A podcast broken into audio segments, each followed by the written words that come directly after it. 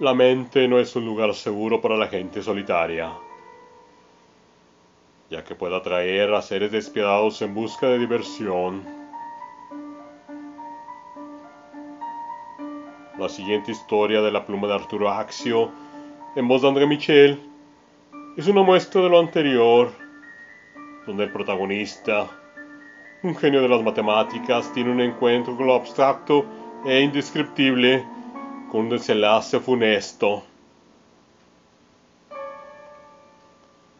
Disfruten esta inquietante narración situada en cualquier lugar, en cualquier tiempo.